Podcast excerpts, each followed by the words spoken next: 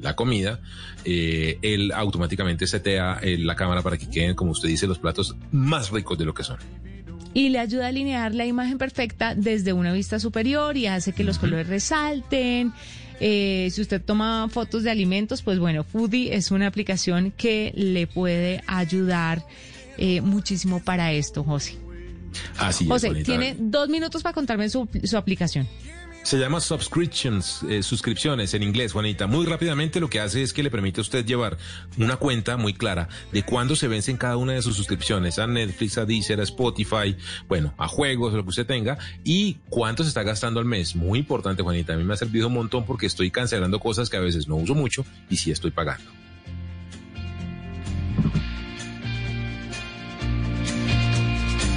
Pues José, así con estas dos recomendaciones terminamos esta edición de la nube. Fue un gusto acompañarlos. Nos encontramos mañana nuevamente después de las 7.30 para hablar sobre tecnología, también innovación en un lenguaje sencillo, en el lenguaje que todos entienden. Feliz noche para todos. Chao a todos.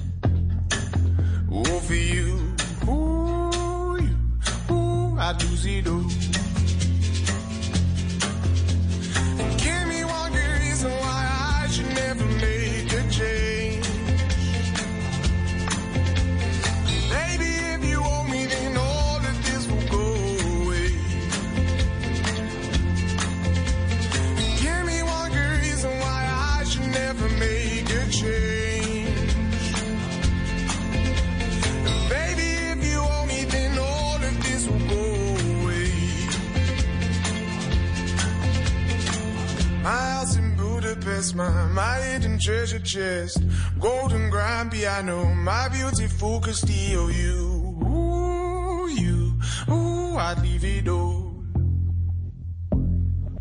Ooh, for you, ooh, you, ooh, I'd leave it all.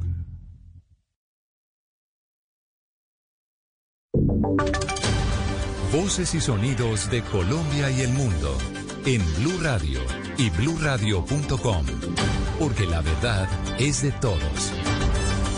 8 de la noche, dos minutos, las noticias en Blue Radio. El gobierno dijo ante la ONU que respalda la independencia de la JEP y el sistema transicional. Esto ante una declaración que se da pocos días después de que el expresidente Álvaro Uribe propusiera que la JEP fuera derogada. La información la tiene Uriel Rodríguez. Pues fue en la presentación del informe de la misión de verificación de la ONU, donde la canciller Claudia Blum manifestó que el gobierno viene adelantando acciones en pro de la implementación del acuerdo de paz y una de sus aseveraciones particulares fue que apoyan el modelo de justicia transicional que surgió tras la firma en 2016, en el que se encuentra la Jurisdicción Especial de Paz, la Unidad de Búsqueda de Desaparecidos y la Comisión de la Verdad. Abro comillas, el gobierno nacional ha apoyado y sigue respaldando el trabajo independiente de los diferentes mecanismos que conforman este sistema dijo la canciller en representación del gobierno. Esta declaración guarda su particularidad días después de que el expresidente Álvaro Uribe pusiera en la mesa la posibilidad de que se derogara la Jurisdicción Especial para la Paz.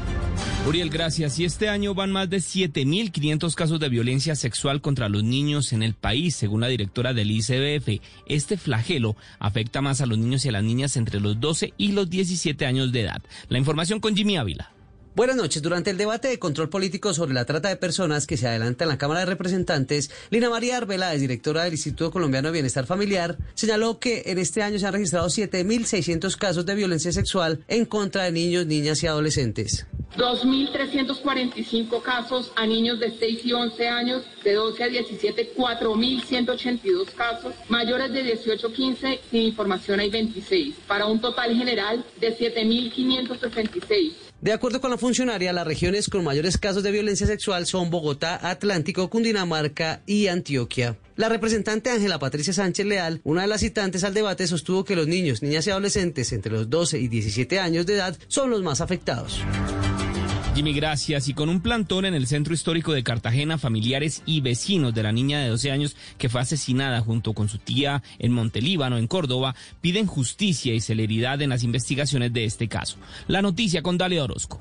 Un mes después del asesinato de la niña Taniuska Romero, de tan solo 12 años, y su tía Melisa Romero en zona rural del municipio de Montelíbano, Córdoba, familiares y vecinos de las víctimas se tomaron con un plantón pacífico la Torre del Reloj en el centro histórico de Cartagena para exigir justicia. En medio del dolor, Dina Romero, madre de la pequeña, pidió a las autoridades esclarecer este atroz asesinato. Solamente nos dice que están investigando, están investigando. Todavía nadie, no han capturado a nadie no nos ha esclarecido nada, o sea, no hay nada. Con velas y globos blancos, los vecinos de la pequeña Taniuska, quien vivía junto a sus padres en la ciudad de Cartagena, acompañaron a la familia Romero en su clamor de justicia y no impunidad. Dálida, gracias. Y en información internacional, el congresista estadounidense Frank Rooney envió una carta al secretario general de la OEA, Luis Almagro, pidiéndole que revise y monitoree el proceso judicial contra el expresidente Álvaro Uribe. La información la tiene Ricardo Espinosa. El republicano de más alto rango en el subcomité para el hemisferio occidental en la Cámara de Representantes le ha solicitado a Almagro monitorear de aquí en adelante todo el proceso judicial contra el expresidente y ex senador Uribe Vélez, buscando que se le otorguen todas las garantías en el debido proceso. Si Ben Romney asegura estar complacido con la decisión de la juez al ordenar la libertad de Uribe, le pide a Almagro que revise estas garantías básicas que se usaron a la hora de investigar y arrestar al exmandatario colombiano. También menciona en la misiva las irregularidades que se presentaron en las interceptaciones telefónicas y que luego fueron usadas en el proceso ante la Corte y que el caso esté basado en el testimonio de un testigo con un largo pasado criminal. Romney también menciona en la carta y otra misiva firmada por 21 expresidentes iberoamericanos en la que dicen que el arresto de Uribe estuvo motivado por un conflicto político con otro senador, refiriéndose al político de izquierda Iván Cepeda, que también fue judicializado. Ricardo, gracias. Y en deportes, el futbolista colombiano Sebastián Villa volvió a competir en Argentina en un juego preparatorio. Sin embargo, aún Boca Juniors no resuelve su futuro. La información con Cristian Marín. Miguel, nuevamente Boca Juniors rechazó una oferta jugosa por el colombiano Sebastián Villa, que sigue vinculado a un proceso judicial en territorio argentino después de que se registrara y que recibiera una denuncia por maltrato de género. Atlético Mineiro ofreció 6 millones de euros por el 50% del antioqueño. Sin embargo, el cuadro Ceneice se negó a esta posibilidad y al parecer quiere seguir contando con el colombiano hasta que se ponga sobre la mesa una oferta de mayores dígitos. En la parte deportiva, hoy Sebastián Villa, después de varios meses, volvió a competir. Boca Juniors, que se está preparando para el inicio de la Superliga Argentina, jugó un partido amistoso frente a Arsenal de Sarandí. Miguel Ángel Russo, técnico de Boca, tuvo en cuenta el colombiano que estuvo jugando los 90 minutos. Al final, el cuadro Ceneice se impuso dos goles por cero. Noticias contra reloj en Blue Radio. 8 de la noche, 7 minutos, las noticias contra reloj en Blue Radio. La noticia en desarrollo, el gobierno de Chile negó que haya existido por parte del cuerpo policial de carabineros una política premeditada de reprimir a los manifestantes durante las protestas sociales que comenzaron en octubre del año pasado, tal como lo denunció Amnistía Internacional. La cifra, 31 años de cárcel tendrá que pagar la dueña de un colegio privado en México que colapsó en el terremoto del 19 de septiembre del año 2017 y causó 26 muertos. La mujer fue condenada por homicidio culposo, según informó la Fiscalía de la Ciudad de México. Y quedamos atentos a la Organización Panamericana de la Salud que considera innecesario que para realizar viajes internacionales no esenciales se exijan pruebas de COVID-19 antes de partir o al llegar, así como cuarentenas en el lugar del destino. Son las 8 de la noche, 8 minutos. La ampliación de estas noticias en blurradio.com. Continúen con Mesa Blue. Solo la más alta conciencia sobre nuestra vida cambiará la suerte de esta pandemia. Agradecemos a cada uno de nuestros clientes por ser esos aliados estratégicos que siempre han estado allí. Sientan la plena confianza que nuestra relación no se verá afectada por esta coyuntura. Nuestras plantas de harina de trigo, maíz y nuestra división de pasta, galletas, café y cereales continuarán operando como siempre. En todo momento estaremos dispuestos a garantizar un excelente servicio. En Organización Trabajamos pensando en usted. Son las 8 de la noche. Aquí comienza Mesa Blue con Vanessa de la Torre. Hace seis meses a todos nos cambió la vida y a todos se nos paró el destino con cara de coronavirus y nos tocó aprender a convivir con un virus que no teníamos ni idea qué era, ni cómo se contagiaba, ni qué era lo que hacía, que llegó desde el otro lado del mundo y que tuvo unas repercusiones en el país que nos encerraron y nos metieron a todos en las casas, a los niños, una generación entera de niños guardados por cuenta de esta pandemia.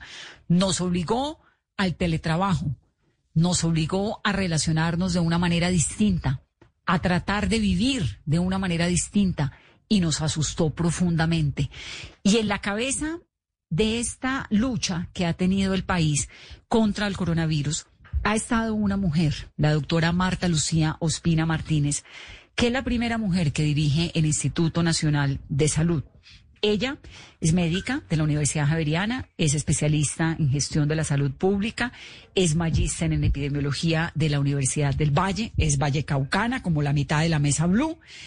Eh, es economista de la salud, es candidata a doctora en política pública de la Universidad Jorge Tadeo y es la primera colombiana representante de nuestro país como miembro de la Junta Directiva de la Asociación Internacional de Institutos Nacionales de Salud Pública en el mundo.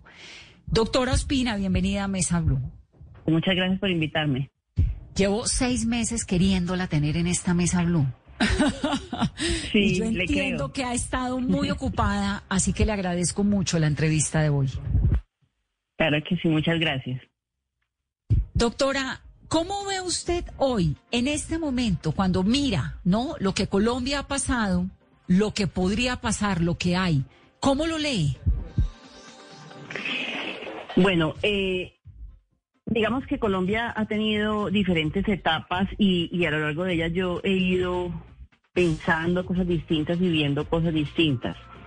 Eh, definitivamente nosotros cuando eh, inició el, el, brote en Wuhan iniciamos a hacer el, el modelado eh, prospectivo para tratar de entender cuáles eran los riesgos reales que nosotros teníamos. Teníamos en ese momento la esperanza, o yo la tenía por lo menos, de que las cuarentenas y el lockdown hecho en China eh, sirviera. digamos que en algún momento pensamos que eso podía ser así y, recordemos que había existido SARS y MERS que nunca llegaron hasta acá. Y, y, más recientemente también en ébola, como recordarán, y nos preparamos pues, con mucho miedo, por supuesto, con uno, con un, con un ante un enemigo como el ébola de, categoría 4. Eh, sin embargo, cuando vimos que la exportación de los casos era efectiva, que sobre todo cuando había casos en Alemania, en ese momento entendimos que definitivamente era una, iba a ser una pandemia. Incluso antes de que se declarara y que la Organización Mundial la declarara, nosotros lo sabíamos porque la exportación era muy eficiente. Eh, ahí fue cuando se empezó a hablar de la, del gran porcentaje de asintomáticos y eso explica en gran medida el tipo de expansión de este virus, porque estamos luchando con un enemigo oculto, invisible. Antes, antes de que nos metamos un poco en el virus y en esta condición de ser asintomático y de cómo llega desde allá y todo, usted hablaba hace un momento sobre SARS, MERS y ébola. ¿Por qué SARS, MERS y ébola no llegaron a nuestra tierra? ¿Qué pasó allí? ¿Y por qué el coronavirus sí? Tienen una característica, eh, bueno, hay, muchas cosas y podríamos hablar toda la noche, pero tienen una característica fundamental y es que son, no tienen personas asintomáticas. Y cuando una persona, con una enfermedad no tiene personas asintomáticas, pues es claramente, eh, eh, digamos, esa, esa, esa triada conocida para las enfermedades transmisibles de identificar, estudiar contactos y aislar, pues es, es no, yo no quiero decir la palabra fácil, pero digamos que es, es más evidente en cambio, eh, todo cambia cuando estamos hablando con un virus de transmisión respiratoria por un lado, pero sumado con un gran porcentaje de asintomáticos. Eso lo hace un enemigo muy difícil. Claro. Entonces, SARS, MERS y ébola, porque no tenía ese componente de ser asintomáticos y este sí se logró frenar acá. Ahora, cuando, digamos, el mundo se entera de la presencia del coronavirus, que esto fue en enero 8, si mal no me equivoco, la pandemia la declaran el 11 de marzo. ¿Usted pensaba que íbamos a terminar viviendo lo que hemos vivido aquí en Colombia, tan al otro lado del mundo? Eh, eh, las primeras semanas de, de, enero, cuando hicimos los primeros avances de análisis de riesgo internacional, pensé que no, como les decía, pero ya el 20 de enero de hecho, creé un grupo eh, de, muchos colaboradores, de amigos, podemos decir así, de diferentes universidades, entidades, sobre todo modeladores, y, y por eso sé muy bien que es el 20, porque es el grupo de WhatsApp en el cual yo convoco a una serie de modeladores muy fuertes, muchos en Colombia, otros afuera, y tiene esa fecha de creación. Y es que en ese momento dijimos, no, esto ya es un hecho y esto ya viene para acá. ¿Con esta potencia con la que lo hemos visto? ¿Lo predecían Sí, así? Peor, peor. Creímos que era peor. ¿Por qué? Porque los modelos iniciales utilizamos los datos de Wuhan y luego los pulimos con los datos del crucero. Y esos datos eran, eh, pues daban unas cifras enormes porque además la, la, había dos características. Uno, no sabíamos el, el, el número de asintomáticos y entre uno le metía un número más pequeño de asintomáticos a los modelos, pues daba un número más grande de infectados. Y también porque no conocíamos eh, muchas cosas reales que hoy conocemos del virus. O sea, en la medida en que uno empieza a tener data nacional, los verdaderos datos, y uno recalcula retrospectivamente el modelo, pues los va como em, aterrizando, como, como, como ajustando a la realidad nacional. Y, eso afortunadamente va siendo, pues digamos, mucho más, más preciso y, el virus se presenta de una manera más, pues, pues, en palabras como benévola, aunque pues no quiero usar una palabra rara en este, en ese contexto, ¿no? Pero, pero mejor de lo que lo vimos inicialmente. ¿En qué ha cambiado ese virus que conocimos de Wuhan en enero y que usted leyó el 20 de enero cuando arma este grupo y cuando dice esto viene acá? Al virus que hay hoy en día, al coronavirus que hay hoy, ¿qué tanto ha mutado? ¿Qué tan, Pues, tan distinto es? Hay dos, hay, hay, hay dos, eh, dos maneras de verlo. Hay unos artículos recientes que hablan o proponen que las mutaciones eh, y la exposición a la inmunidad, digamos, de las diferentes personas en diferentes países hace que, te- que tenga un comportamiento eh, menos agresivo y que la capacidad de matar pues haya bajado. Eso es- eh, hay unos artículos recientes, de hecho hay uno de hace tres días, pero por otro lado, el comportamiento en general que parece ser mejor del, del, del visto o publicado inicialmente por los chinos. Eh, recordemos, por ejemplo, en H1N1, como un año y medio después de que termina la epidemia, cuando ya se, hace, se calcula la verdadera eh, eh, tasa de fatalidad de los infectados, realmente resulta ser mucho menor de la que se creyó inicialmente. ¿Y este virus qué tan mutante es? ¿Qué tanto cambia? todos los virus cambian, todos los virus cambian porque cuando cuando uno cuando un virus eh, pasa de un organismo vivo a otro, uno puede ver las huellas. Por eso, definitivamente, cuando nosotros hacemos esos esos genomas y, hacemos la genotipificación del virus, que hemos hecho más de 100, eh, lo que lo que vemos es que deja huellas. O sea, cuando pasa de un organismo a otro va dejando huella. Entonces, en, ese, en esos cambios, digamos, en esas, en esas huellas de un organismo a otro, un organismo a otro, finalmente va produciendo algunos de los cambios. De hecho, de las mutaciones descritas, en el mundo, nosotros aquí en Colombia, en virus, en virus colombianos tenemos dos de ellas, dos de las que están descritas claramente en otros países. Nosotros, el virus colombiano, digamos, tiene esas mutaciones. O sea que el virus, doctora Ospina, que hay en Colombia en este momento no es necesariamente el mismo virus que hay, pues se llama igual y tendrá unas condiciones similares, pero no es el mismo que hay en Italia, que hay en España, que es el, el original de Wuhan, es, es distinto. Eh, eh, ni ellos tampoco tienen el original. Ellos también deben tener ya con ciertas mutaciones. El original, llamémoslo, el, el- el- el auténtico exacto con todos los con todos los genes en todos los lugares, ¿no? No. Eh, eh, tiene, ya cambios, claro que sí.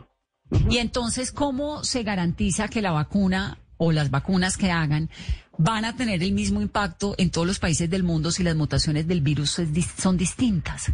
Uno de los enormes retos de la, del diseño de vacunas. Las vacunas eh, tienen eh, hoy en día las- hoy, en día lo que se hacen son vacunas de tercera generación, se llaman así, y son vacunas muy evolucionadas, vacunas eh, co- hechas con ingeniería genética. Eh, de hecho, en, la competencia que hay por vacunas en este momento, se están utilizando todas las técnicas, llamemos así, de construcción de vacunas. Algunas de las más sofisticadas, vacunas hechas de diseñadores, llamemos así. Y esas vacunas eh, lo que hacen es que cogen ciertas partes del virus, ciertas partes ciertos aminoácidos, de ciertas secuencias genéticas para que puedan entender de que, son más estables y con esas las hacen, no con todo el virus, no es necesario como cuando Pasteur, digamos, ya no es necesario hacerlo con todo el virus, sino con ciertos segmentos, de igual manera que hacemos el diagnóstico, que se hace con ciertos segmentos del virus, no con el virus entero. Doctora, nos contaba Carolina, ¿usted se acuerda hace mucho rato, cuando esto apenas arrancó, que estábamos hablando con el ministro de Salud y le preguntábamos, ¿usted se imaginaba que alguna vez íbamos a tener una pandemia? ¿Se acuerda Carolina lo que nos contestó? Vanessa, el ministro nos contó en esa entrevista una anécdota que tuvo con la doctora Marta Ospina cuando estaban finalizando ya todo el ciclo del Zika y que el ministro le pregunta que cómo ve el futuro y que a qué le tenía miedo y la doctora Marta Ospina en su momento le responde que le tenía miedo a una epidemia con un coronavirus. Con un virus respiratorio, sí, así fue. ¿Por qué? ¿Por qué lo tenía como tan pronosticado? Porque porque los virus respiratorios tienen unos ciclos eh, eh, eh, y, y a lo largo de la historia de la humanidad y en la historia de la epidemiología están descritos. y los virus respiratorios pues tienen una altísima capacidad de transmisión, como, es obvio. Y la, la, gran, las grandes pandemias de la humanidad siempre empezaron por virus respiratorios que además tienen una, una siempre van, o sea, se demora mucho en tener una, una vacuna o en tener algo, un, antiviral que les funcione.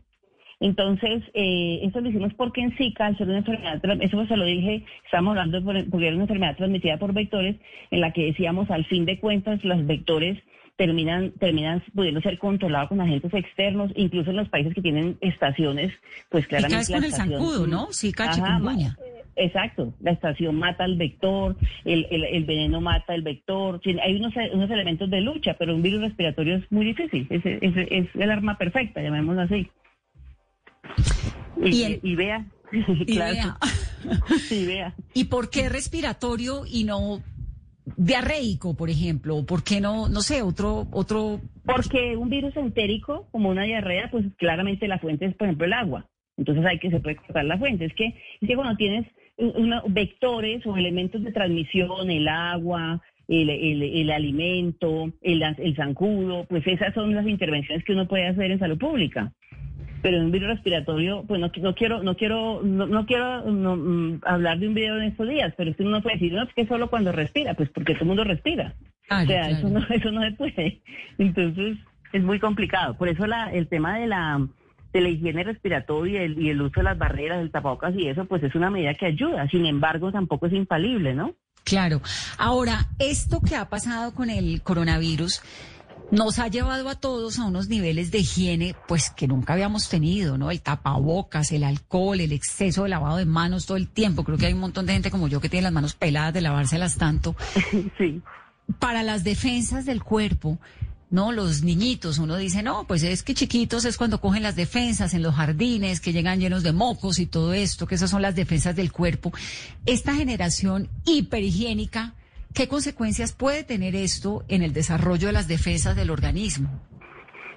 Qué buena pregunta, porque es que el asunto con, con los virus respiratorios, en este caso, es la introducción. O sea, la epidemia nos da por la introducción de un nuevo virus por la introducción, no porque el virus en sí mismo, y, recordemos H1N1, en el 2009 la epidemia ocurre por la introducción de H1N1, o sea, un virus que había igualmente hecho un salto de los animales a los humanos, e igual que este. Y, pero cuando ya el H1N1 es endémico y se queda circulando como circula todos los años, todos los años los periodistas a mí, ay, hay un H1N1 o se murió alguien de H1N1, es que H1N1 tenemos todos los años porque es, es uno de los 21 virus que circula. y entonces la introducción en la cual todos somos susceptibles porque nunca hemos estado expuestos a él y es un virus desconocido, e, eso es lo que nos hace tan vulnerables. Pero luego, precisamente como los niños y, toda esa interacción que tienen y cuando ya el virus es endémico, pues sí es cierto que van desarrollando entre todos una, serie, una cierta inmunidad y ciertos grupos poblacionales no son no son eh, tan vulnerables a ciertos virus. Porque además recordemos que los virus son proclives a ciertas poblaciones. Entonces, si estamos hablando de virus en respiratorio, pues estamos hablando que la mayor letalidad es en bebés. Estamos hablando de adenovirus, la mayor eh, mortalidad puede ser o en adultos mayores o en niños, niños pequeños de jardines infantiles. Estamos hablando de H1N1, mayores de 60. Estamos hablando de coronavirus, COVID, o sea, SARS SARS-CoV-2 eh, mayores de 60 y personas con comorbilidad. O sea, cada virus, dependiendo de eh, la afectación que cause orgánica, pues es proclive a ciertas poblaciones y causa mayor letalidad en esas poblaciones. Solo la más alta conciencia sobre nuestra vida cambiará la suerte de esta pandemia. Agradecemos a cada uno de nuestros clientes por ser esos aliados estratégicos que siempre han estado allí. Sientan la plena confianza que nuestra relación no se verá afectada por esta coyuntura. Nuestras plantas de harina de trigo, maíz y nuestra división de pasta, galletas, café y cereales continuarán operando como siempre.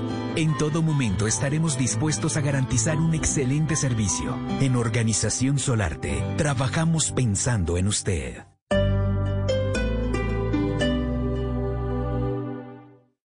Esta es Blue Radio. Sintonice Blue Radio en 89.9 FM y grábelo desde ya en su memoria y en la memoria de su radio. Blue Radio, la nueva alternativa. Esta noche en Bla Bla Blue. Un invitadazo imperdible estará con nosotros desde las 10 de la noche contándonos su historia de vida. Sí, señores, el empresario Arturo Calle. Y a las 11 en tutoriales radiales, las instrucciones para que nadie nos meta los dedos en la boca con el tema del tapabocas. ¿Cuáles son los que producen más contagios? Cada cuánto lo debemos cambiar y cuáles son los errores más comunes que cometemos al usarlos. Todo esto y más. Y como ahora te escuchamos aquí en la radio, querido oyente, después de medianoche ya sabes que abrimos nuestra línea telefónica para que sean ustedes quienes hablen en este talk show en el que hablamos todos y hablamos de todo. Bla bla blue, porque ahora te escuchamos en la radio. Blue Radio y bluradio.com. La nueva alternativa.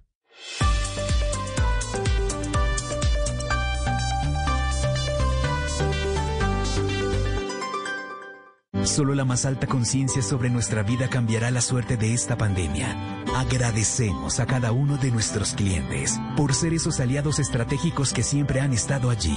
Sientan la plena confianza que nuestra relación no se verá afectada por esta coyuntura.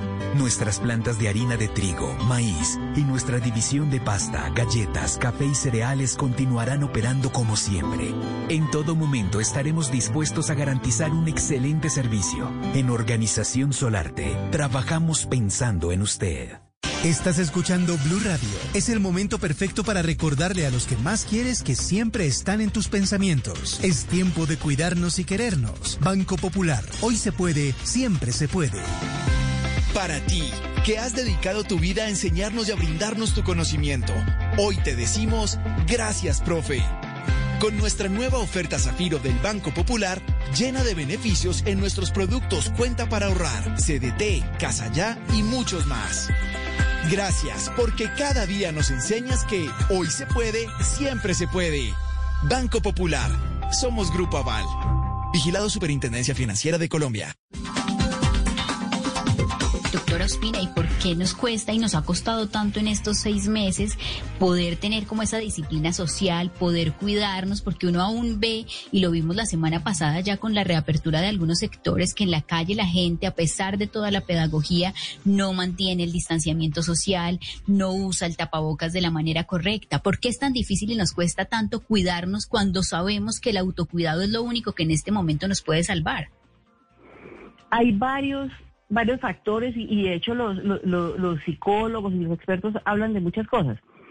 Eh, la primera la primera tiene que ver y no, necesariamente con la gente, sino a veces yo me lo pregunto si el mensaje ha sido claro, si, si, nosotros hemos sido suficientemente claros para explicar a los colombianos cuál es la estrategia.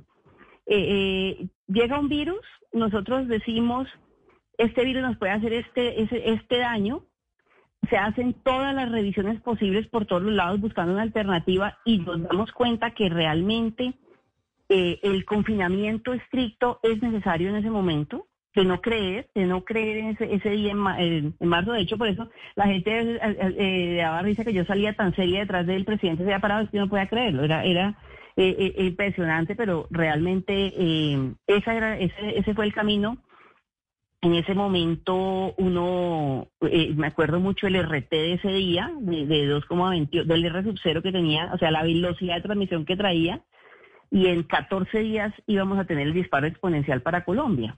Entonces, ese momento eso es necesario.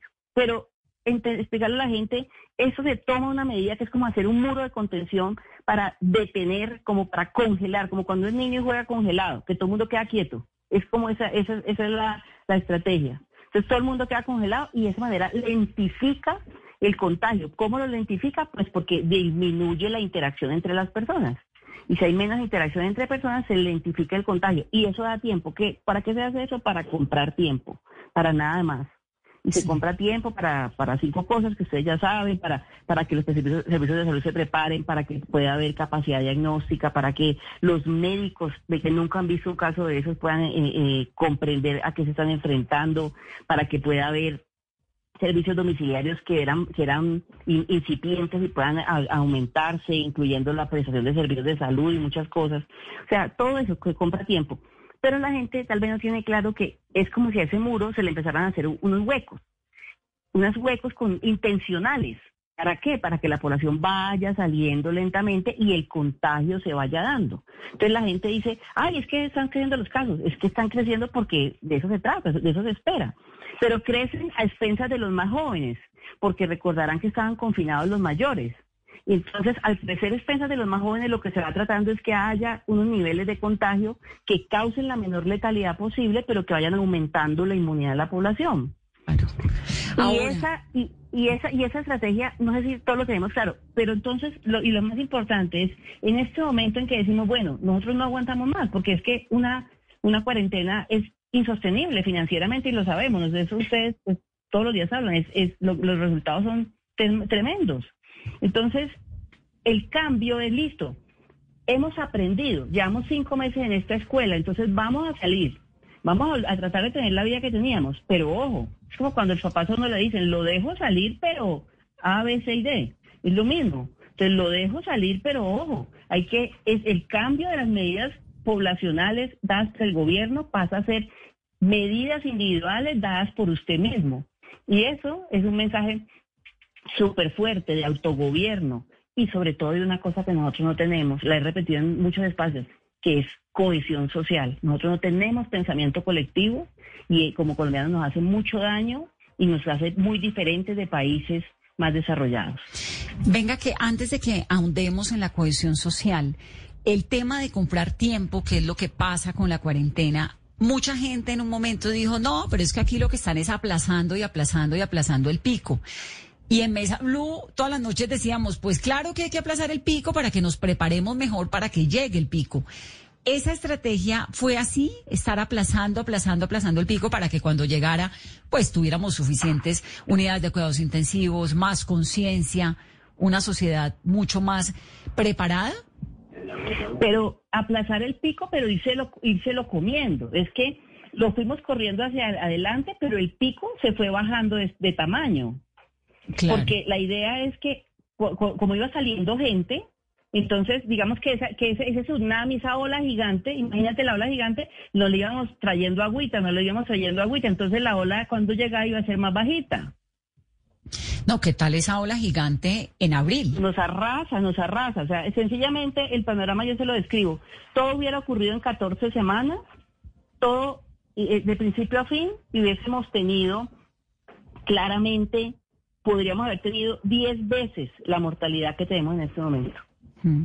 Ahora, ¿cómo funcionan estas pandemias? Porque uno ve que de repente en el verano europeo París como si nada hubiera pasado, España de fiesta, Italia también, después de haber enterrado a tantas personas y ahora otra vez con el susto.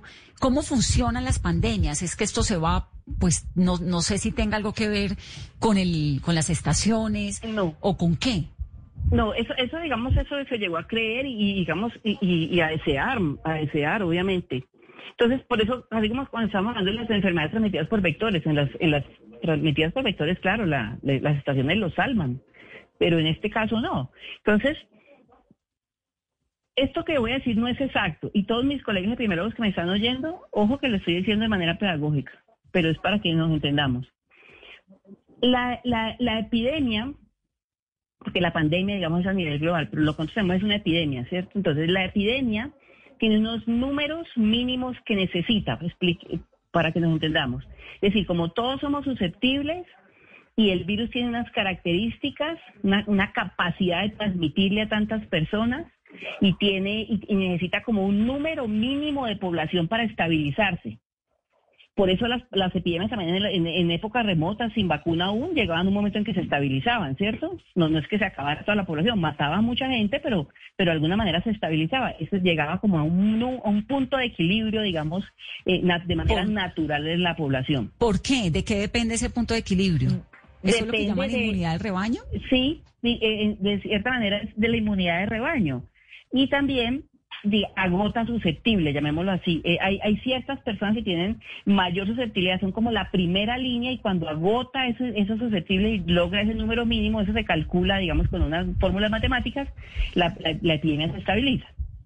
Entonces, teníamos, te- tenía, tienen unos números y esos números van a suceder sí o sí excepto que la letalidad, es decir, la capacidad de matar puede ser mejo- menor dependiendo de qué tan lento uno logre, qué tan lento, y eso es lo que quiero hablar porque cuando hablamos ahorita de comprar tiempo, y también, también eh, hay, otro, hay algo muy importante que hay que mencionar que es hacer lento, lentificar, porque entre más lento sea el contagio, más control tienen los servicios de salud, más capacidad tiene de que cuando va llegando la gente de manera más más, más, más graneada, llamémoslo así, puedan irla absorbiendo y puedan ir, puedan ir atendiendo. Y también de la, de la calidad misma del servicio de salud, de la tecnología a la que se disponga y de la experiencia del servicio de salud. Muy distinto que yo una enfermedad que en mi vida he visto, así yo ya eh, tengo más tiempo y, eh, y soy más experto en manejar esa enfermedad. Entonces, eh, una, una, por ejemplo, Wuhan.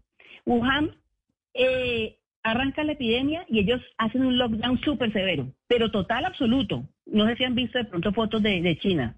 O sea, una cosa brutal. Pero es que además eso fue, absoluto. eso fue muy impresionante. Eso fue el 23 de enero que cerraron una ciudad de 11 millones de personas y el mundo Pero no entendía cierre- qué era lo que estaba pasando y un cierre un- bárbaro. un cierre que claro, nosotros no nos imaginamos. colombianos además allá que decían es que no podemos salir ni siquiera a recoger agua. Exacto. Un cierre que no, no se alcanza a imaginar. Bueno, entonces, en ese tipo de cierre, ¿qué, es que, qué se hace? Pues se- se- lo que produce es un truncamiento de la curva. O sea, la curva está empezando a subir y eh, hagan cuenta que le ponen ahí un muro, le ponen así un muro y eso queda parado en ese momento, congelado. ¿Qué quiere decir? ¿Que se acabó la epidemia? En absoluto. Y también la gente muchas veces decía, no, y entonces mire, mire que tan poquitos casos en China, y los de Colombia, mire que tan poquitos casos en China. A mucha gente yo le decía, pero ¿de qué estamos hablando? Ellos los tienen todos pendientes. Todos están pendientes afuera esperándolos. Lo que tienen es un truncamiento absoluto. Entonces, no es que tengan un rebrote, no, en absoluto. Cuando se levanta ese muro, ¿qué es lo que sigue? Pues lo que estaba, lo que había empezado. Estaba lo que había- contenido. lo que estaba contenido con el muro y lo que ya había empezado, pues continúa, continúa y continúa. ¿Y qué tan fiables son esas cifras de China, por ejemplo? Es- ¿Qué tanto? bueno, Eso es lo otro, ¿no? Claro. Ni nosotras aquí podemos entrar a, imaginárnoslo. De hecho, China pues sorprendió al mundo cuando entregó bastantes cifras y entregó el, el- primer genoma y muchas cosas. Pero de ahí a que nosotros podamos saber que, qué tan fieles son las cifras y eso pues es imposible, es imposible, pero podemos hacer cuentas por los números y por los números, por ejemplo, de fallecidos y con la letalidad esperada, nosotros podemos calcularle más o menos cuántos casos tienen. Lo que sí sabemos es que el, truncamiento sigue y- y el cierre y la cuarentena sigue. Y hay países con unas cuarentenas muy estrictas, por ejemplo Argentina, cumplieron 175 días, ¿no? Es una cuarentena, es una cuarentena súper estricta. Entonces, las cuarentenas lo que hacen si uno, si uno es muy, muy rico, un país inmensamente rico, pues uno hace un truncamiento así de fuerte, mantiene a todo el mundo y espera sentado una vacuna. Pero pues no creo que, yo creo que ni el más rico tiene capacidad para hacer eso, ¿no? No, eso no es viable. Ahora, el virus, con un poquito más la pausa ya de los meses, ¿qué se ha podido saber de cómo salió? Porque entonces uno lee todo tipo de teorías conspirativas, ¿no? Del laboratorio biotecnológico de Wuhan. sí. Hay un libro de una periodista española que me estoy leyendo y me privan las teorías conspirativas. Entonces, que el laboratorio, que el virus fue hecho en un laboratorio, luego que no, que el virus eh, salió efectivamente del- entre el pagolín y el murciélago, pero que lo escondieron desde octubre, noviembre los chinos. ¿Qué tanto se sabe con certeza hoy en Pues, día del coronavirus? La, la verdad, la verdad es que en los, y eso eh, de hecho se lo hicieron en Inglaterra, en los estudios genéticos de, de virus chinos no se ve, no se ve eh, ese- esa manipulación de laboratorio. Porque como les digo, siempre que uno lo pasa de un organismo y otro va dejando las huellas, eso no, eso no se ve. Entonces digamos que desde el punto de vista de genética no, se, no se ha podido demostrar eso. Por eso la teoría, y para los genetistas y la gente que viró genética está, está desvirtuada. Dicen, no, es, es, es un comportamiento natural. Y de hecho, lo, lo que sí muestra claramente son los genes de, le- de, le- de murciélago y los genes de, de ciervo, de, serpiente. Y, y por ahí unos de ciervo. O sea, po- porque claramente eso es una cosa que uno no se imagina y también H1N1 fue muy interesante. O sea, la convivencia súper cercana, cercana con animales, por ejemplo, los cuidadores uno de venía como de unas gallinas, ¿cierto? Eh, eh, y de cerdos. De Y tiene de ave y de cerdo. Ave y cerdo. Entonces, esa, esa convivencia tan estrecha casi que, eh, y también se da en esos países, ¿no? Casi que duermen pues con los, con los cerdos, duermen en el, con el gallinero, entonces produce accidentes. Lo que primero que se produce son accidentes, cuando se, se le pasa, por ejemplo, al, al, al, al cuidador, ¿no? Y tiene una, tiene una, una gripa, llamémosla así como de gallina, que, que no, no evoluciona muy bien hay una, serie de accidentes y eso siempre ha pasado en la historia de la humanidad. Por ejemplo, los primeros, hace mu- pues hace muchos años, hace un siglo, cuando a los primeros eh, no les daba viruela era porque eran ordeñadores y adquirían la viruela de las vacas y les, les daban las manos. Entonces, eh, esos accidentes animal-hombre ocurren. Pero entonces el virus va aprendiendo, llamémoslo así, desde el punto de vista como organismo vivo que se va adaptando, y si bien al principio los receptores humanos no, no le eran muy buenos para quedarse viviendo, vi- ahí pegado, proliferar, pues fue haciendo sus mutaciones y fue cambiando hasta que ya pudo pasar, dar el salto a los humanos. Pero en eso ya había, por esa convivencia tan estrecha, ya, ya- por eso ya había tenido algunos genes, como se ve de murciélago, de serpiente, y hace todo en el, en el mercado. Y estamos hablando de un periodo por lo menos de 10 años. Y en ese orden de ideas, las posibilidades de que a uno le dé un virus del perro con el que duerme. no, no es tan común. Eso no, eso no es tan común. Estamos hablando de personas que tienen gallineros enormes, o sea, de cerdos y unas grandes disposiciones, no, no al perro de uno aquí en la casa, sino gente que, que convive con, pero miles, miles con una hiperexposición, ¿no? Mm. ¿De qué depende el, estas reacciones tan extrañas del coronavirus? Hay unos casos muy raros. Mire, en mi casa, por ejemplo, doctora, le dio a la señora que trabaja con nosotros, que vive con nosotros desde hace mucho tiempo, y no le dio a nadie más, ni a mi marido, ni a mis hijas, ni a mí. Y yo que soy la que salgo, vengo, entro, voy a una clínica, hago de todo, no me dio. A ella sí, desayuno, almuerzo, comida en la misma casa. Y le dio muy suave, aun cuando es hipertensa, ¿no? Y el susto fue tremendo. Y uno oye unos casos, pues viendo todos los días el informe de ustedes, eh, una persona de 28 años, sin comorbilidades, gravísima. Y de pronto una señora de 90 años con todas las comorbilidades encima sobrevive. y sobrevive. ¿Por qué es tan raro ese virus? ¿De qué depende? No, digamos que no, no sabemos, eh, eh, no tenemos ese conocimiento total. Muchos dicen que bueno, eh, tienen explicaciones para hipertensos, diabéticos, que por tienen más posibilidad de morir. Sin embargo, hay manifestaciones muy diversas y no se sabe, no- o sea, no hay factores predictores. Me imagino que en el futuro la clínica desarrollará eso, factores predictores de gravedad, como en dengue, como en dengue que hoy en día existen unos factores predictores. De hecho, eh, hoy en día se toman a los pacientes una serie de laboratorios que supuestamente pueden predecir algo que en algo que la persona está grave, sin emba- sin embargo no de manera anticipada que se agravará. Eso es, estamos, digamos, es muy nuevo, es que estamos hablando, es, es de enero, es, es, de- es un tiempo muy, muy corto, falta mucho por entender qué cosas, eh, que, cuál es- me imagino, me imagino, estoy viendo el futuro que existirá una escala, que haremos una escala predictiva de, de posible complicación por coronavirus, ¿no?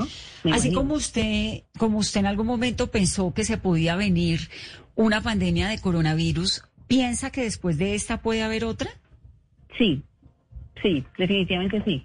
Eh, porque tenemos eh, todas las condiciones dadas. Tenemos eh, esa interacción humano-hombre, es- esa barrera humano-hombre cada vez es más cercana. Eh, de hecho, el hombre ha invadido muchos lugares de la Animal hombre, naturaleza. animal hombre. Sí, esa, esa- animal hombre, exacto. Eh, incluso el hombre ha invadido como Zika. Zi- Zika es un ejemplo bueno de la invasión del bosque de Zika de la de, de una de un virus que vivía en unos monos en un bosque en, en África y que ya está escrito desde el siglo pasado eh, pues pequeños brotes por eso allá en ese lugar Pero al, al, al existir esa invasión, digamos, del hombre a la naturaleza o esa convivencia tan estrecha del hombre con los animales eh, y sumado a la globalización, a la facilidad de la, del transporte humano eh, en todo el planeta, pues las condiciones están dadas. Ahora, ¿por qué saben tanto los epidemiólogos, ustedes, los científicos, del comportamiento de una pandemia si no teníamos una pandemia hace más de un siglo? Pero hay crónicas, están escritas. Eh, eh, hubo gente muy juiciosa que, que, pues hay muchas cosas que seguramente no sabemos pero hay, crónicas increíblemente interesantes eh, eh, que escriben y entonces pues no pueden contar, no tenían eh, datos estadísticos ni nada, pero, pero pueden estimar si, si le dicen un libro y morían en cada casa dos de cada tres. Entonces con eso se hacen estimaciones y se calculan las diferentes pandemias que la humanidad ha tenido.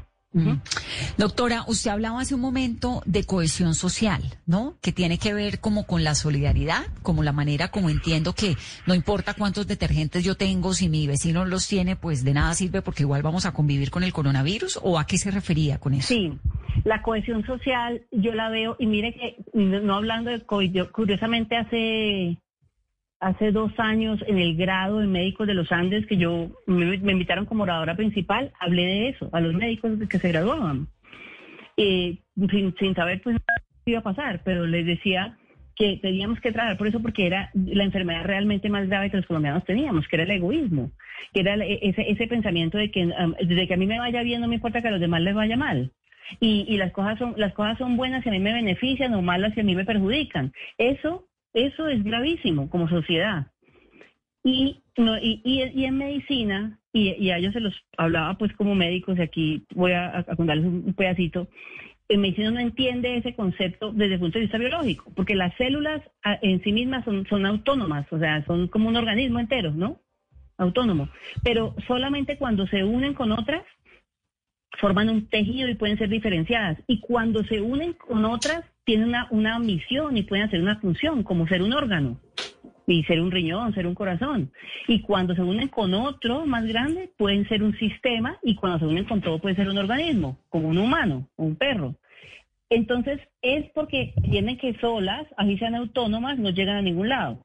Si tuviéramos ese pensamiento en, como seres humanos, entenderíamos que como, como sociedad podríamos lograr muchas cosas unidos, tranquilos y pensantes y de esa manera podríamos realmente derrotar enemigos complejos, y estoy hablando de todo tipo, sin quererme meter en asuntos, pero es bien importante, pero como cada uno jala para su lado, eso es lo que hace que, aunque yo esté oyendo la información que me están dando, aunque me estén explicando que como sociedad todos sumamos, que si yo no, si yo no uso tapabocas y yo me enfermo, por ejemplo, yo digamos de pronto sobrevivo por mi edad y porque no tengo comorbilidad, pero yo eh, agrego los números que hacen el número suficiente para que mi vecina se muera. Entonces, eso, eso no lo, no lo pensamos así. Y eso creo que es la gran diferencia. Eh, con los países asiáticos, pues obviamente la disciplina, el tipo de gobierno que tienen y la autodisciplina en el tema de higiene y de uso de tapabocas. Pero con los países europeos, el pensamiento colectivo y de cohesión social, que, nos, que los hace muy distintos, por ejemplo, a los españoles, que son muy parecidos a nosotros. Doctora, y ese trabajo colectivo que usted viene liderando en el INS con todo su equipo en estos seis meses, eh, ¿qué la deja tranquila del trabajo que han hecho y que ha sido lo más difícil? Bueno, lo más difícil realmente ha sido que ha salido mucho epidemiólogo de todo tipo.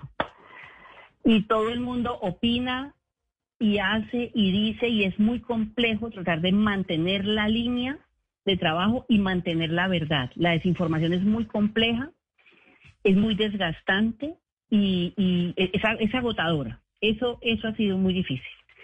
Eh, me siento muy orgullosa de la, del Instituto Nacional de Salud, de la gente del una gente súpermente comprometida, que además ha aguantado palos en momentos muy difíciles y que me ha creído a mí, en decirles, como esos caballos de carreras que les ponen acá, esos tapaojos. No importa, o sea, no mire para nada, vamos para adelante, vamos para adelante, nosotros sabemos lo que tenemos que hacer. Y en épocas muy duras, aguantando muchos palos, ellos me han creído y lo hemos hecho. Y, y, el sol ha ido saliendo. Entonces, eh, yo me siento por eso muy agradecida con ellos. Es un honor trabajar con ellos para mí y es un honor, ha sido un honor estos cinco años para mí dirigir el INS. ¿Y usted cuántas veces al día se lava las manos? ¿O ¿Cómo es su rutina de desinfección? ¿Usted llega a la casa, se baña, se quita los zapatos, se echa alcohol? ¿Cómo es su rutina de la vida cotidiana? Yo, yo realmente me lavaba las manos mucho antes desde, desde, desde siempre, digamos. Entonces, eh, yo, cuando, cuando yo me lavo las manos generalmente siempre que llego a algún lugar, digamos. No me gusta casi, en todo lugar nos están echando alcohol y todo, a mí no me gusta, porque no me gusta tener las manos untadas de nada. Entonces, digamos, me echan el alcohol o lo que sea, yo pues me lo echo, pero yo luego trato de ir a un baño y me lavo las manos. Eh, cuando llego a mi casa, eh, llego, no, no tengo ese protocolo con mucha gente de tener una ropa distinta y todo ese cambio. Yo no, digamos, obviamente, pues, por, no, no tengo ese, ese tipo de miedo, sé, uso de manera estricta el tapabocas, eh, en las reuniones, eh, cuando son presenciales, como yo, pues, sí salgo todos los días, eh, me hago siempre separado, mantengo todas esas medidas de manera súper estricta. Si estoy, por ejemplo, sola en mi oficina, no tengo tapabocas, pero si cruza la puerta, por ejemplo, mi secretaria, me lo pongo inmediatamente. ¿Pero se Eh, queda en la ropa o no? ¿Hay que lavarse el pelo todos los días o no? Eh, No, eh, no. El virus, se, el virus se queda en las superficies, claramente. Entonces, yo llego a mi casa, me cambio la ropa, eh, pongo la ropa pues, en, el, sitio de la ropa sucia, me, pongo la pijama, me lavo las manos, me lavo la cara. Eso sí lo hago rigurosamente, me lavo la cara, me quito los lentes de contacto, lavo los lentes de contacto, o sea, hago eso, me cojo el pelo, o sea, quedo limpia, es- esa es mi rutina, digamos, de llegada, pero no me echo alcohol y cosas, no, agua y jabón. Agua y jabón. Sí, es que algunos como yo somos re exagerados. Hay una cosa que no me está quedando muy clara sobre los informes que está entregando el INS todos los días. Entonces dicen, hoy se procesaron tantas pruebas PCR y tantos de antígenos. ¿Eso era lo que antes sumaba como las pruebas del día? ¿Y ahora la discriminan así? Desde que, desde que hay pruebas de antígeno, también se hacen antígeno. Entonces, eh, también, y también son pruebas diagnósticas si se utilizan, quiero ser clara, en el paciente correcto.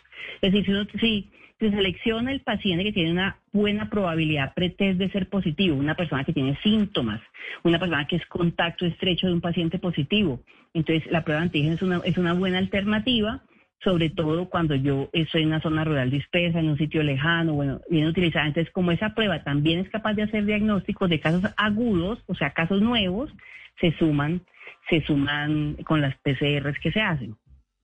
Y los y casos, total. el número de fallecidos, porque ahora lo ponen fallecidos reportados hoy, fallecidos del reporte de hoy pertenecientes a días anteriores. Ahí me queda una duda grande porque antes decíamos fallecidos y uno asumía que eran fallecidos reportados en las últimas 24 horas, Exacto, independientemente es- de si se habían muerto o no en las últimas 24 horas, ¿no? Sí, eso lo asumían. Eso era lo que Eh, uno eh, asumía, pero sí. entonces si uno suma para sacar los fallecidos reportados de las últimas 24 horas, No, no, no, no, no es necesario hacer eso porque nosotros sacamos de hecho un dibujo muy didáctico. Co- ¿Cómo es el, cómo es el informe? Se lo voy a explicar completo. Yo, creo- yo creo que es la primera vez que lo hago. Se lo voy a explicar completo.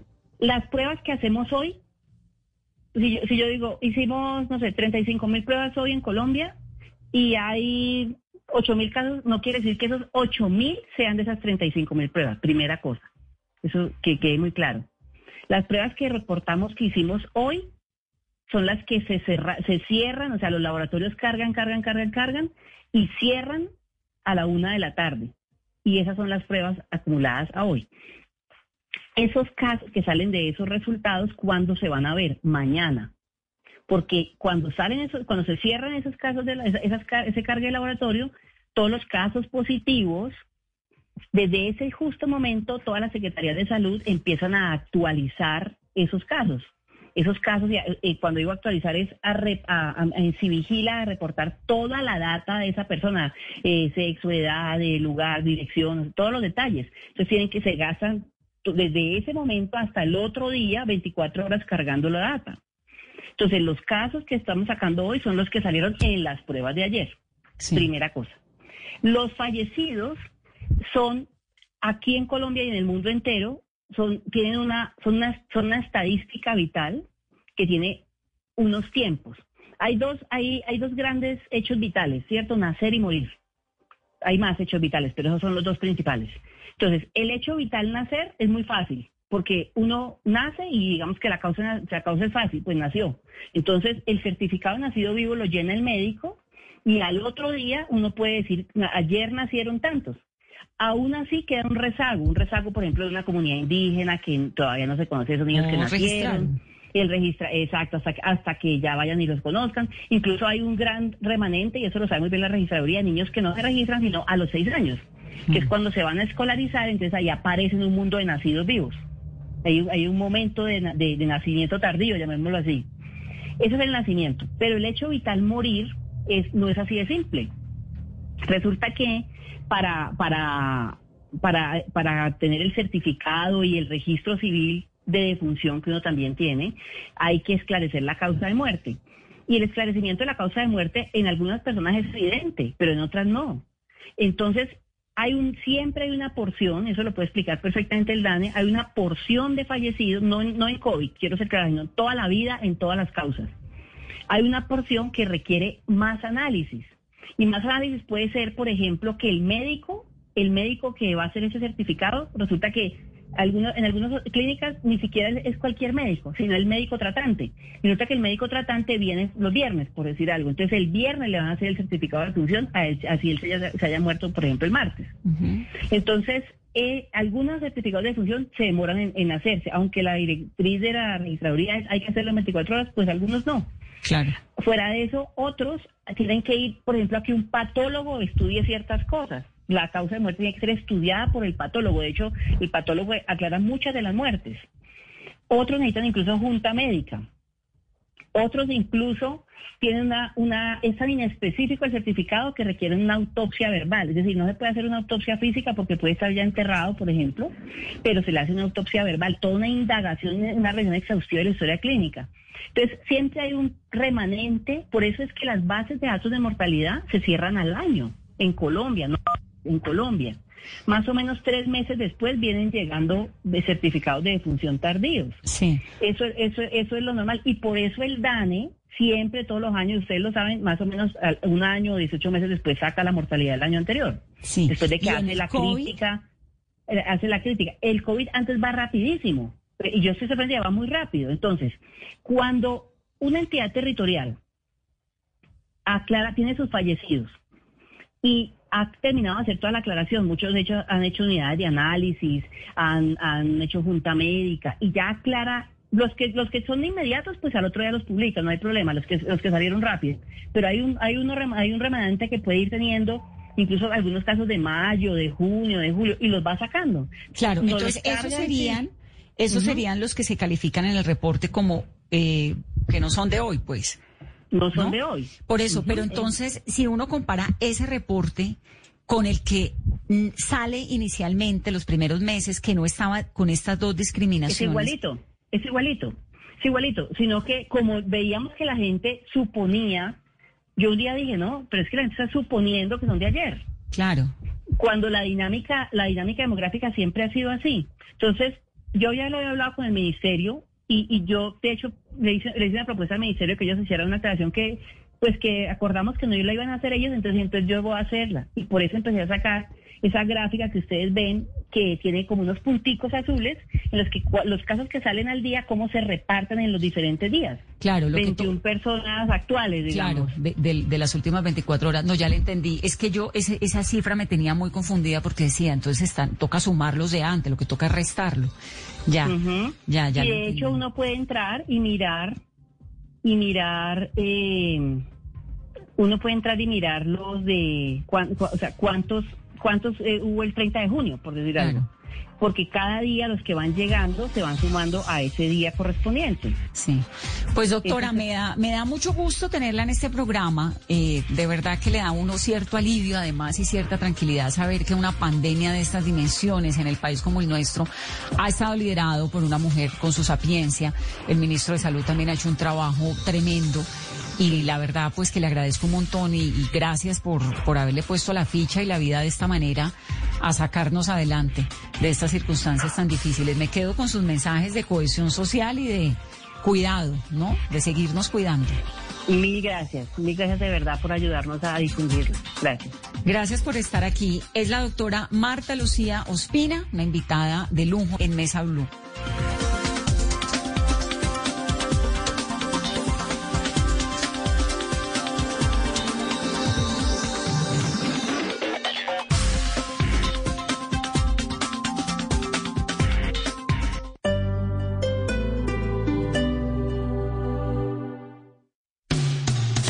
Esta noche en Blue 4.0. Soy Alejandro Gaviria. Quiero invitarlos cordialmente esta noche a las 9 de la noche a que conversemos en Blue 4.0 sobre este momento difícil que estamos viviendo como humanidad, sobre los desafíos del futuro y sobre mi último libro, Otro fin del mundo es posible. Allí los espero. Blue 4.0, lunes a viernes de 9 a 10 de la noche en Blue Radio.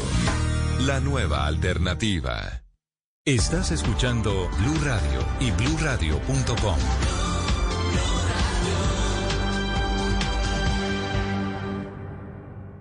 El mundo nos está dando una oportunidad para transformarnos, evolucionar la forma de trabajar, de compartir y hasta de celebrar. Con valentía enfrentaremos la realidad de una forma diferente, porque transformarse es la nueva alternativa. Blue Radio.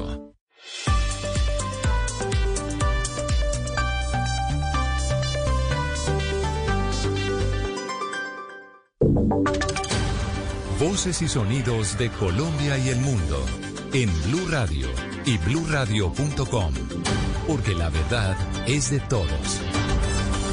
9 de la noche, un minuto, las noticias en Blue Radio. La Procuraduría abrió juicio disciplinario contra el ex representante legal de Electricaribe y eh, contra el exdirector de Energía Eléctrica del Minas por presunto manejo irregular de recursos públicos por más de 211 mil millones de pesos. Los detalles los tiene Michel Quiñones. El Ministerio Público formula pliego de cargos a José García San Leandro, quien fue representante legal de Electricaribe entre 2012 y 2016, y a Rogelio Ramírez, exdirector de Energía Eléctrica del Ministerio de Minas y Energía, quien estuvo entre 2014 y 2016 por presuntas omisiones en el manejo de los recursos públicos por más de 211 mil millones de pesos. Dice la Procuraduría que hubo una falta de control y vigilancia de cinco convenios que incluían la administración y disposición de recursos que pudo haber conllevado a un eventual detrimento por más de 45 mil millones de pesos. Los investigados habrían podido generar un uso indebido de recursos de inversión social por la posible falta de culminación de 29 proyectos contemplados en los convenios que debían asegurar la prestación eficiente de la energía, ampliar la cobertura y satisfacer la demanda de ese servicio público en la región Caribe. Gracias, Michelle. Y ante el Tribunal Administrativo de Cundinamarca, 17 congresistas de oposición acusan por desacato al presidente Iván Duque, que violó la orden que le dio el tribunal de pedirle permiso al Senado para que pudiera actuar en Colombia, para que pudieran actuar en Colombia las tropas de Estados Unidos. Kenneth Torres. La medida fue instalada por congresistas de la Alianza Verde Polo Democrático FARC, la lista de los decentes, al considerar que el presidente violó el artículo 173 de la Constitución Política, que pide la autorización del Senado para la presencia de tropas de otros países, según dijo el senador Jorge Enrique Robledo. El presidente Duque en principio acató la orden que le dieron y suspendió la actuación de esas tropas en Colombia. Pero unas semanas después, el presidente de la República autorizó nuevamente a esas tropas para que actuaran en Colombia y lo autorizó sin que el Senado de la República hubiera aprobado dicha, dicha presencia de esas tropas. Para el senador Robledo, el ministro de Defensa engañó al país al considerar que con siete cartas que fueron firmadas por 69 senadores se habría ordenado la presencia de las tropas norteamericanas. Y en Barranquilla confirmaron a líderes del ELN como personas ausentes dentro del caso que se sigue por el atentado a la estación San José. A ellos se les investigará como determinadores de la explosión que causó la muerte de seis policías. Los detalles con Ingel de la Rosa.